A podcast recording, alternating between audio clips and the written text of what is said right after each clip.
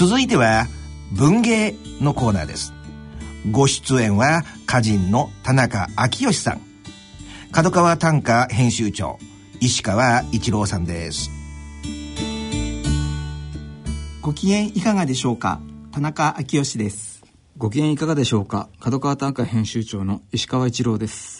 さあ、えー、石川編集長、今回は1年に1回の大イベント、短歌界にとっては大切なイベントでもある、えー、角川短歌賞の発表ということで、はい、えー、第64回の角川短歌賞が、えー、11月号に発表になっていますけれども、はい、今年はえー、石川編集長どんな方が受賞になったんでしょうか？はい、えっ、ー、と今年は、えー、山川喜久さんという、はい、えー、山川喜久さん、はい、男性ですか？女性ですか？男性ですね。はい。えっ、ー、と1990年生まれで今27歳の、はい、えー、方です。気づくっていうのはあの築く建築の。はいなるほどなるほど。築き上げるという。はい、はい、で、えー、の三重県在住の方でいらっしゃいまして「オン・ザ・ロード」という50首が、えー、受賞に決まりました。もし、えー、12首ご紹介いただきながら作品の雰囲気教えていただけたらと思いますが。はい。えっ、ー、と今回「オン・ザ・ロード」というタイトルで、えーいわゆる食目営という路上観察家みたいなそういうのが並んでるんですけども、えっと、最初と最後にちょっと実感がこもった歌があってでそれに挟まれるように全てこう描写というかですね写実系の歌が並んだ、えーと最近の受賞作としてはかなり珍しいものでして、はい、最近だとこうテーマ性がいろんなあのこんな題材で読みましたとかこんな作者はバックグラウンドがありますっていうことが話題になりがちなんですけれども、はい、あえて、えー、観察を、えー、昔ながらの写実をしっかりという正岡子規も喜びそうなというか、はい、そうですね、えー、そういったちゃんと観察するそのウォッチングの力のある、ねえー、作者というイメージで私も読みましたけれども、はいはい。えっ、ー、と、例えば、えー、表面に幾何学模様を刻まれて、下水の蓋は闇を抑えぬ。という歌ですとか、はい。岸道を戻る人あり、左手の指を手帳に挟みたるまま。といったようなですね、あのかなりあの描描写系のというか、きちっと物事を描写して細かいところを見ているという、そのディテールの描き方に力がある、えー、一連でして、なんかそういったところで、えーと、かなり実力のあるというかですね、えー、渋いととも言えますかね、うん、えー、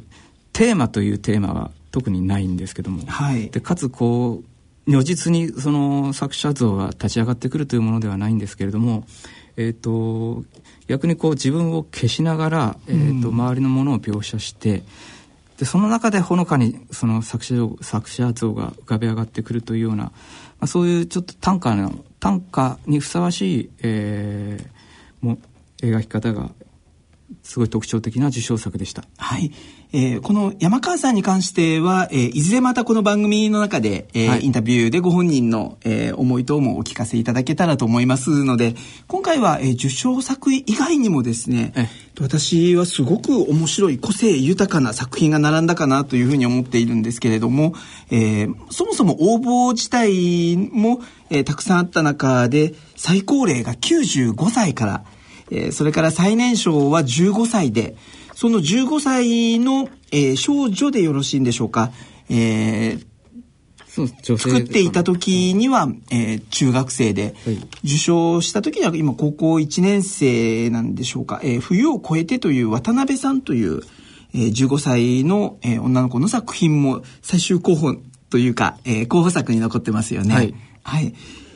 歯科編集長が注目した作品って何かあります？えっ、ー、とですね、はい、えー、結構今回は多彩で、はい、えっ、ー、と去年、えーはい、だったカンカンハンナさんの、はい、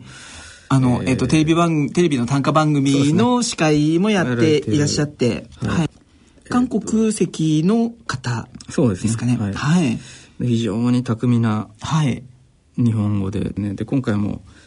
二重丸も入ってえっと、受賞の一歩手前みたいなところだったんですけどね、うん、えっと、惜しくも今回は佳作でしたけどそういうカン・ハンナさんとか、はい、えっと、今田中さんおっしゃった15歳の方とか、はい、あとは、えー、と結構ですねこう今こうそのさっきの15歳の方女性か男性かっていうのもあったんですけど、はい、最近はこのこのそういう性をですね、はい、えっと、そういう二分二二分ではなく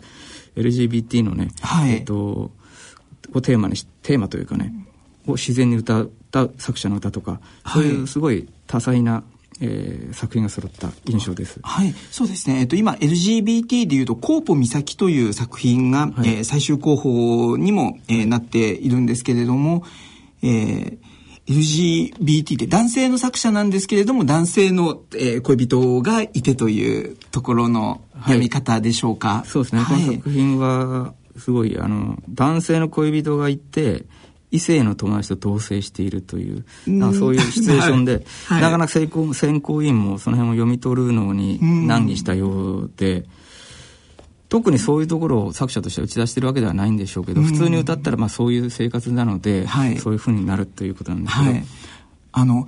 えっ、ー、と、特に今やっぱり価値観が多様な状況でもあると思いますので、えー、あのもう男性が女性と同棲しな、同棲結婚しなくてはっていうような時代でもないですし、えー、一人一人の多様性を認めようと思った時に、もう男女かっていう、えー、二分だけではない、はい、そこにまた様々なこういろんな分割の仕方があるようですけれども。短歌、って結構生活実感というのが、はい。まあ前面に出ますので、えっと普通、読んだ場合にそういうのが如実に出てくるのですごく時代を反映している死刑でもあってそういう意味でも今というのが分かるようなその50種の候補作が揃ったという印象です。はい、あの、えっと、31文字という、えー、制限がたった一つしかないので、えっと、あえてこう少数派の人たちが自分の本当の思いをこう叫んでいこうとした時にはすごく有効な手法でもあるかなと思うんですけれども、えーえっと、すごくその韓国籍の方が日本で暮らしたり日本で仕事をしていく中で感じていく孤独がそのまま出ていたりとかですね、はい、えー、このカンナハンナさんの作品。もすごく面白かったですしあと、えー、その LGBT のコーポ美咲の、えー、作者の方もすごく面白いなと、もうその人しか読むことができない、はい、あの、こう、ふわふわした感じの世界っていうのもあるんだなというのも思いましたし、はい。あとは、えっと、教頭先生。私がすごく面白くてですね、すね。50種全部を、はい、えっと、読みたいと思ったのは、教頭先生が、あえて教える頭ではなくてですね、うん、教頭というカタカナで、うん、えっと、棒線をこう、伸ばしながらっていう、すごく、えーと、57歳の作者の教頭先生をしている方が校長先生とも違って、はい、でも、えー、定時制という個性豊かなメンバーが集まる中での教頭先生の日常を歌っていて、はい、あるいは、えー、グランドピアノですかね。ピアノの営業をされているという方の連作もあって、はい、すごくなんか日常に即しながらもその作者ならではのこう、ね、モチーフというか、はいえー、テーマを武器にしているものっていうのがやっぱり面白かったなというふうに思ったんですけれども、はい、あと何といってもアイスホッケーの選手ですかね、えー、北海道で。えー、日本代表選手にもなったことがあるかのような人が、はい、えっ、ー、と、体型にシーカは無理と揶揄されて、ジャージで単価講座に臨む。体型にシーカは無理と揶揄されて、ジャージで単価講座に臨むという方が、えー、アイスホッケーの選手がプロの目線からすごくタンカーと向き合ってるっていうのがすごく面白くてですね、はい、えー、勝利後の全裸の男立ち叫ぶロッカールームで探す下の句とかですね、はい。なんかロッカールームでこう叫んでる中に、あえてこれを短歌にせねばっていうことで下の句を探してる、七七を探してるっていうのもなんかすごくユーモラスで、今年は本当にもう多彩な、えー、角川短歌賞候補が溢れてい。たかなと、はい、会いたい人たくさんいたんですけれども、ね、はい、はい、選考委員も、あのー、すごく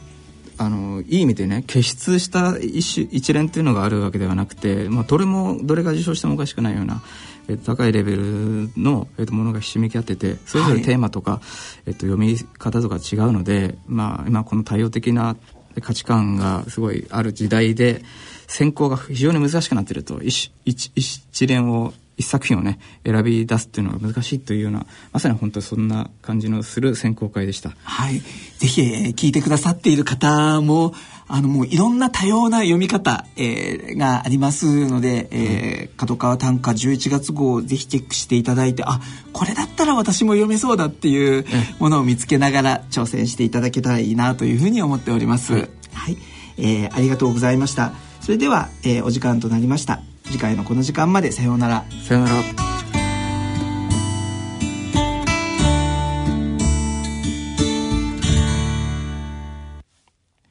以上文芸のコーナーでした。